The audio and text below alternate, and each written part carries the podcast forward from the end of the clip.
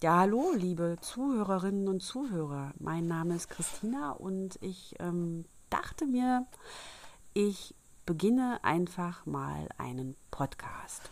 Und weil die Krisenzeiten danach rufen, dass ich meine Zeit irgendwie rumbringe und ähm, mit Menschen in Kontakt komme, auch wenn ich nicht rausgehen kann und will und darf, äh, dachte ich mir, ich lese euch was vor. Ich äh, lese selbst sehr gerne vor und bekomme auch sehr gern vorgelesen und ähm, hatte gehofft, dass ich damit den einen oder anderen erreiche, der vielleicht gerade bei sich zu Hause sitzt und äh, dem die Decke auf den Kopf fällt oder der vielleicht irgendwie Angst hat oder sich nicht gut fühlt oder ähm, in irgendeiner Art und Weise Ablenkung braucht und ähm, vielleicht auch seinen Kindern was vorspielen möchte, die mal von jemand anderem ein Märchen vorgelesen bekommen wollen. Ich jedenfalls dachte mir, ich gebe was raus und ähm, vielleicht gefällt es euch ja. Ich sitze jedenfalls hier in meinem Schlafzimmer. Meiner Familie geht soweit erstmal gut. Äh, ich habe mir ein Glas Whisky eingeschenkt und äh, habe mir gedacht, ich lese Märchen der Gebrüder Grimm vor. Das habe ich mir zumindest jetzt ausgesucht. Ihr seid jederzeit dazu aufgerufen, auch selbst Märchenwünsche zu äußern oder Vorlesewünsche zu äußern, meinetwegen auch die Tageszeitung, wobei das ein bisschen lang werden könnte, aber möglicherweise ein, zwei Artikel aus der Tageszeitung ähm, oder ähnliches. Ich bin da ganz frei, aber äh, würde mir vorbehalten, trotzdem selber auszusuchen. Ich freue mich aber total darauf, wenn äh, ihr mir ein Feedback gibt, wo ich äh, euch vielleicht noch eine Freude machen kann oder wo ich vielleicht ein bisschen schneller oder langsamer lesen sollte. Alles, was euch dazu einfällt, ich freue mich darauf, mit euch in Kontakt zu kommen, ohne dass wir uns die Hand schütteln müssen. Das wäre toll. Ah, jedenfalls, für das erste Mal heute habe ich mir ausgesucht, das Märchen von einem, der auszog, das Fürchten zu lernen. Ich dachte, es passte so ein bisschen in die Zeit, dass man äh, vielleicht wir auch ein bisschen mehr Mut brauchen manchmal, vielleicht auch ein bisschen Dummheit hin und wieder. Ähm, mir ist jedenfalls der junge Mann in diesem Märchen sehr sympathisch und ich habe so den Eindruck, den Gebrüdern Grimm war das auch. Und äh, ja, damit steige ich ein. Wenn ihr gern was anderes hören wollt, dann lasst es mich wissen. Ich habe überlegt, ich würde gerne äh, vielleicht jeden Tag sogar was vorlesen, vielleicht auch nur alle zwei Tage, je nachdem, wie ich es schaffe. Auf jeden Fall ähm, schön, dass ihr da seid. Lehnt euch zurück, schließt die Augen. Wenn ich mich verlese, tut es mir leid. Äh, das gehört dazu. Und ich nehme jetzt noch einen Schluck von meinem Whisky und äh, dann geht's los. Kleinen Moment. Mmh. Lecker. So. Das Märchen von einem, der auszog, das Fürchten zu lernen. Ein Vater hatte zwei Söhne. Davon war der älteste klug und gescheit und wusste sich in alles wohl zu schicken. Der jüngste aber war dumm, konnte nichts begreifen und lernen. Und wenn ihn die Leute sahen, sprachen sie, mit dem wird der Vater noch seine Last haben. Wenn nun etwas zu tun war, so musste es der Älteste allzeit ausrichten, hieß ihn aber der Vater noch spät oder gar in der Nacht etwas holen, und der Weg ging dabei über den Kirchhof oder sonst einen schaurigen Ort, so antwortete er wohl Ach nein, Vater, ich geh nicht dahin, es gruselt mir. Denn er fürchtete sich. Oder wenn abends beim Feuer Geschichten erzählt wurden, wobei einem die Haut schaudert, so sprachen die Zuhörer manchmal Ah, es gruselt mir. Der Jüngste saß in einer Ecke und hörte das mit an und konnte nicht begreifen, was es heißen sollte. Immer sagen sie, es gruselt mir, es gruselt mir. Mir gruselt's nicht. Das wird wohl eine Kunst sein, von der ich auch nichts verstehe. Nun geschah es, dass der Vater einmal zu ihm sprach. Hör, du in der Ecke dort, du wirst groß und stark, du musst auch etwas lernen, womit du dein Brot verdienst. Siehst du, wie dein Bruder sich Mühe gibt? Aber an dir ist Hopfen und Malz verloren. Ei, Vater, antwortete er, ich will gern was lernen. Ja, wenn's anginge, so möchte ich lernen, dass mir es gruselte. Davon verstehe ich noch gar nichts. Der Älteste lachte, als er das hörte, und dachte bei sich, du lieber Gott, was ist mein Bruder ein Dummbart, aus dem wird sein Lebtag nichts. Was ein Häkchen werden will, muss ich bei Zeiten krümmen. Der Vater seufzte und antwortete ihm Das Gruseln, das sollst du schon lernen, aber dein Brot wirst du damit nicht verdienen. Bald danach kam der Küster zum Besuch ins Haus, da klagte ihm der Vater seine Not und erzählte, wie sein jüngster Sohn in allen Dingen so schlecht beschlagen wäre. Er wüsste nichts und lernte nichts. Denkt euch, als ich ihn fragte, womit er sein Brot verdienen wollte, hat er gar verlangt, das Gruseln zu lernen. Wenn es weiter nichts ist, antwortete der Küster, das kann er bei mir lernen. Tut ihn nur zu mir, ich will ihn schon abhobeln. Der Vater war es zufrieden, weil er dachte, der Junge wird doch ein wenig zugestutzt. Der Küster nahm ihn also ins Haus und er musste die Glocke läuten. Nach ein paar Tagen weckte er ihn um Mitternacht, hieß ihn aufstehen, in den Kirchturm steigen und läuten. Du sollst schon lernen, was Gruseln ist, dachte er, ging heimlich voraus, und als der Junge oben war und sich umdrehte und das Glockenseil fassen wollte, so sah auf der Treppe dem Schallloch gegenüber eine weiße Gestalt stehen. Hey, wer da? rief er.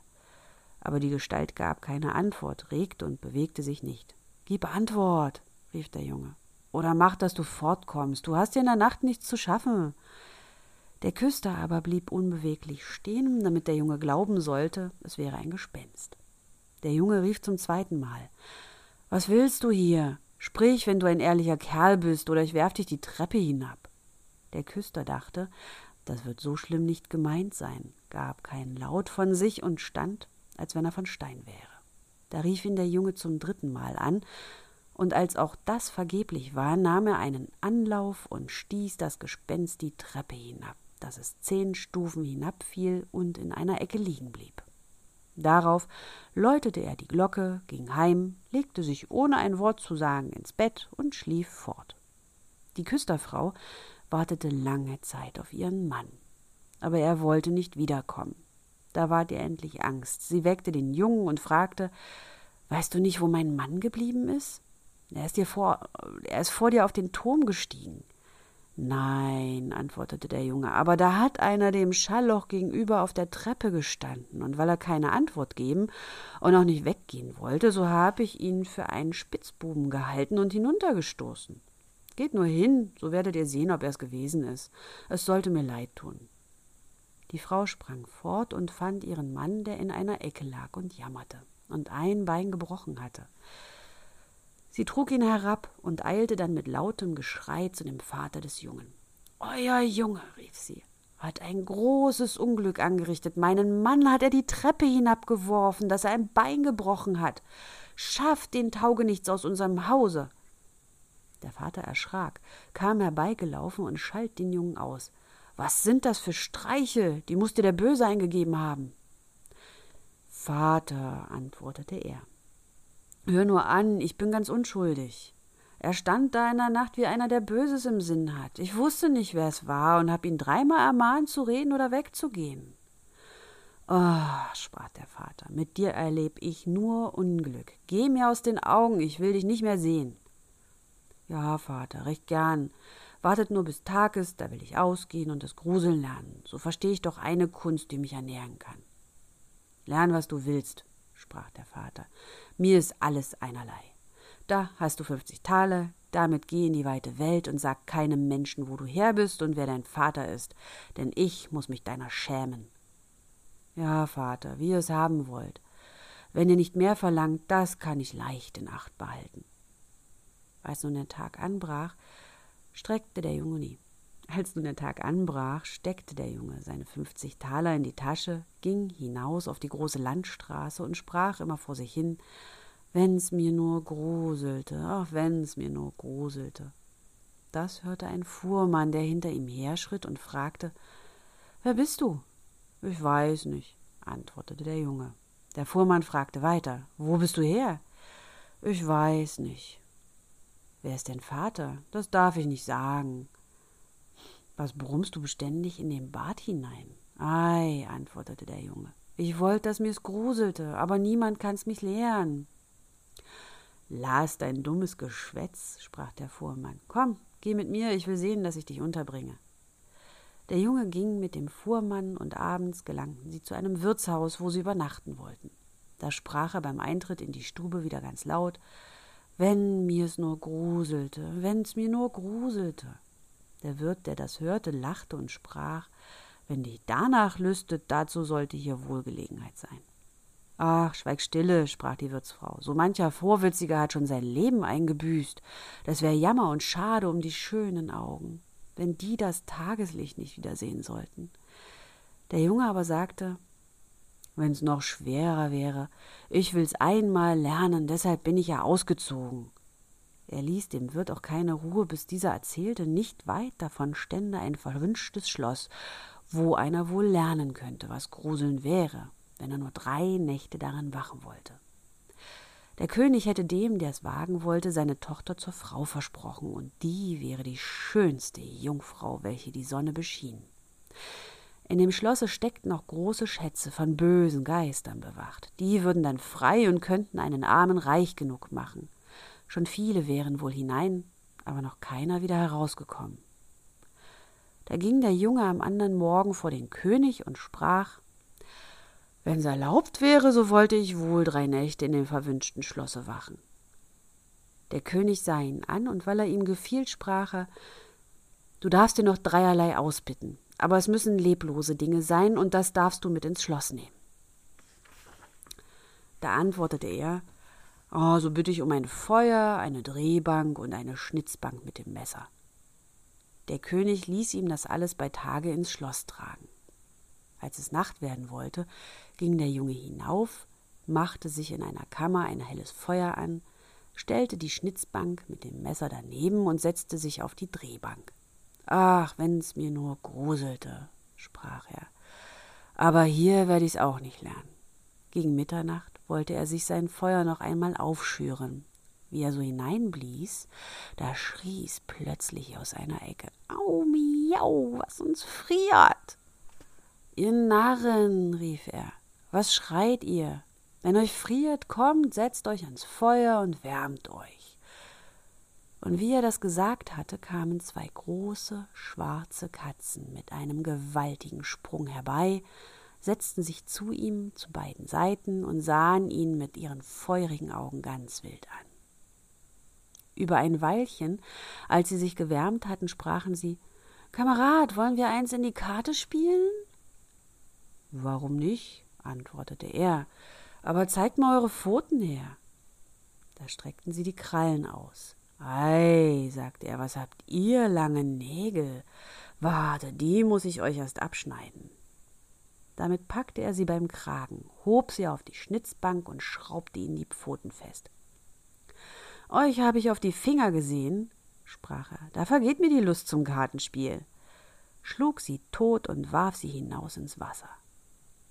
Als er aber die zwei zur Ruhe gebracht hatte und sich wieder zu seinem Feuer setzen wollte, da kamen aus allen Ecken und Enden schwarze Katzen und schwarze Hunde an glühenden Ketten, immer mehr und mehr, dass er sich nicht mehr bergen konnte, die schrien greulich, traten ihm auf sein Feuer, zerrten es auseinander und wollten es ausmachen.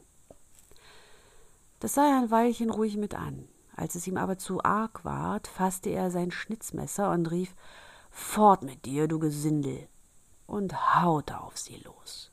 Ein Teil sprang weg, die anderen schlug er tot und warf sie hinaus in den Teich. Als er wiedergekommen war, blies er aus den Funken sein Feuer frisch an und wärmte sich. Und als er so saß, wollten ihm die Augen nicht länger offen bleiben, und er bekam Lust zu schlafen. Da blickte er um sich und sah in der Ecke ein großes Bett. Das ist mir eben recht, sprach er und legte sich hinein. Als er aber die Augen zutun wollte, so fing das Bett von selbst an zu fahren und fuhr im ganzen Schloss herum. Recht so, sprach er, nur besser zu. Da rollte das Bett fort, als wären sechs Pferde vorgespannt über Schwellen und Treppen auf und ab. Auf einmal hopp, hopp, warf es um, das unterste zu oberst, dass es wie ein Berg auf ihm lag. Aber er schleuderte Decken und Kissen in die Höhe, stieg heraus und sagte Nun mag fahren, wer Lust hat legte sich an sein Feuer und schlief, bis es Tag war. Am Morgen kam der König, und als er ihn da auf der Erde liegen sah, meinte er, die Gespenster hätten ihn umgebracht und er wäre tot. Da sprach er, es ist doch schade um den schönen Menschen. Das hörte der Junge, richtete sich auf und sprach, so weit ist's noch nicht. Da verwunderte sich der König, freute sich aber und fragte, wie es ihm ergangen wäre. Recht gut, antwortete er. Eine Nacht wäre herum, die zwei anderen werden auch herumgehen. Als er zum Wirt kam, da machte der große Augen. Ich dachte nicht, sprach er, dass ich dich wieder lebendig sehen würde. Hast du nun gelernt, was Gruseln ist? Nein, sagte er, es ist alles vergeblich, wenn mir's nur einer sagen könnte. Die zweite Nacht ging er abermals hinauf ins alte Schloss, setzte sich zum Feuer und fing sein altes Lied wieder an. Wenn mir's nur gruselte. Wie Mitternacht herankam, ließ sich ein Lärm und Gepolter hören, erst sachte, dann immer stärker, dann war es ein bisschen still. Endlich kam mit lautem Geschrei ein halber Mensch den Schornstein herab und fiel vor ihn hin. Hey da, rief er. Noch ein halber gehört dazu, das ist zu wenig. Da ging der Lärm von frischem an, es tobte und heulte und fiel die andere Hälfte auch herab. Wart, sprach er, ich will dir erst das Feuer ein wenig anblasen. Wie er das getan hatte und sich wieder umsah, da waren die beiden Stücke zusammengefahren und da saß ein greulicher Mann auf seinem Platz. So haben wir nicht gewettet, sprach der Junge, die Bank ist mein. Der Mann wollte ihn wegdrängen, aber der Junge ließ sich's nicht gefallen, schob ihn mit Gewalt weg und setzte sich wieder auf seinen Platz. Da fielen noch mehr Männer herab, einer nach dem andern. Die holten neun Totenbeine und zwei Totenköpfe, setzten auf und spielten Kegel. Der Junge bekam auch Lust und fragte: Hört ihr, kann ich mit sein? Na, wenn du Geld hast. Geld genug, antwortete er, aber eure Kugeln sind nicht recht rund. Dann nahm er die Totenköpfe, setzte sie in die Drehbank und drehte sie rund. So, jetzt werden sie besser schibbeln, sprach er. Hey da, nun geht's lustig. Er spielte mit und verlor etwas von seinem Geld. Als es aber zwölf Uhr schlug, war alles vor seinen Augen verschwunden. Er legte sich nieder und schlief ruhig ein. Am anderen Morgen kam der König und wollte sich erkundigen. Wie ist dir diesmal ergangen? fragte er. Ich hab gekegelt, antwortete er und ein paar Heller verloren. Hat dir denn nicht gegruselt? Ei was, sprach er, lustig hab ich mich gemacht, wenn ich nur wüsste, was Gruseln wär. In der dritten Nacht setzte er sich wieder auf seine Bank und sprach ganz verdrießlich, wenn mir's nur gruselte. Als es spät ward, kamen sechs große Männer und brachten eine Totenlade hereingetragen. Da sprach er, haha, das ist gewiss mein Vetterchen, das erst vor ein paar Tagen gestorben ist, winkt mit dem Finger und rief, komm, Vetterchen, komm. Sie stellten den Sarg auf die Erde, er aber ging hinzu und nahm den Deckel ab. Da lag ein toter Mann darin. Er fühlte ihm ans Gesicht, aber es war kalt wie Eis. Wart, sprach er, ich will dich ein bisschen wärmen ging ans Feuer, wärmte seine Hand und legte sie ihm aufs Gesicht, aber der Tote blieb kalt.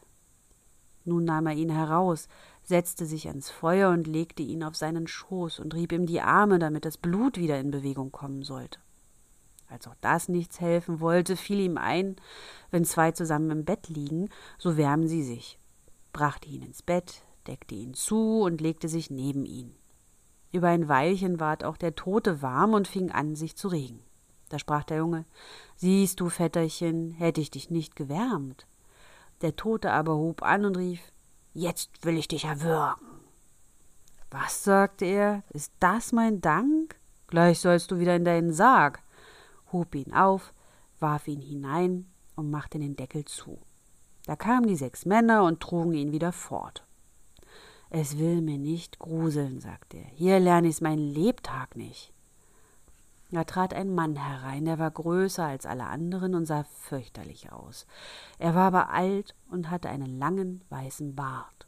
O du Wicht, rief er, nun sollst du bald lernen, was Gruseln ist, denn du sollst sterben. Nicht so schnell, antwortete der Junge. Soll ich sterben, so muss ich auch dabei sein.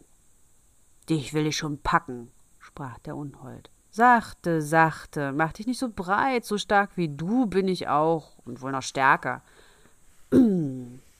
Das wollen wir sehen, sprach der Alte. Bist du stärker als ich, so will ich dich gehen lassen. Komm, wir wollen's versuchen. Da führte ihn durch dunkle Gänge zu einem Schmiedefeuer, nahm eine Axt und schlug den einen Amboss mit einem Schlag in die Erde. Das kann ich noch besser, sprach der Junge und ging zu dem anderen Amboss. Der Alte stellte sich neben ihn und wollte zusehen, und sein weißer Bart hing herab. Da fasste der Junge die Axt, spaltete den Amboss und auf einen Hieb und klemmte den Bart des Alten mit hinein. Nun hab ich dich, sprach der Junge. Jetzt ist das Sterben an dir. Dann fasste er eine Eisenstange und schlug auf den Alten los, bis er wimmerte und bat, er möchte aufhören. Er wollte ihm große Reichtümer geben. Der Junge zog die Axt raus und ließ ihn los. Der Alte führte ihn wieder ins Schloss zurück und zeigte ihm in einem Keller drei Kasten voll Gold. Davon, sprach er, ist ein Teil den Armen, der andere dem König, der dritte dein. In dem schlug es zwölfe, und der Geist verschwand, also dass der Junge im Finstern stand. Ich werde mir doch heraushelfen können, sprach er, tappte herum, fand den Weg in die Kammer und schlief dort bei seinem Feuer ein. Am anderen Morgen kam der König und sagte Nun wirst du gelernt haben, was Gruseln ist? Nein, antwortete er, was ist's nur? Mein toter Vetter war da und ein bärtiger Mann ist gekommen. Der hat mir da unten viel Geld gezeigt, aber was Gruseln ist, hat mir keiner gesagt. Da sprach der König Du hast das Schloss erlöst und sollst meine Tochter heiraten. Das ist alles recht gut, antwortete er, aber ich weiß noch immer nicht, was Gruseln ist. Da ward das Gold heraufgebracht und die Hochzeit gefeiert. Aber der junge König, so lieb er seine Gemahlin hatte und so vergnügt er war, sagte doch immer Wenn's mir nur gruselte, wenn's mir nur gruselte. Das verdroß sie endlich. Die, ihr Kammermädchen sprach Ich will Hilfe schaffen, das Gruseln soll er schon lernen. Sie ging hinaus zum Bach, der durch den Garten floß, und ließ sich einen ganzen Eimer voll Gründlinge holen.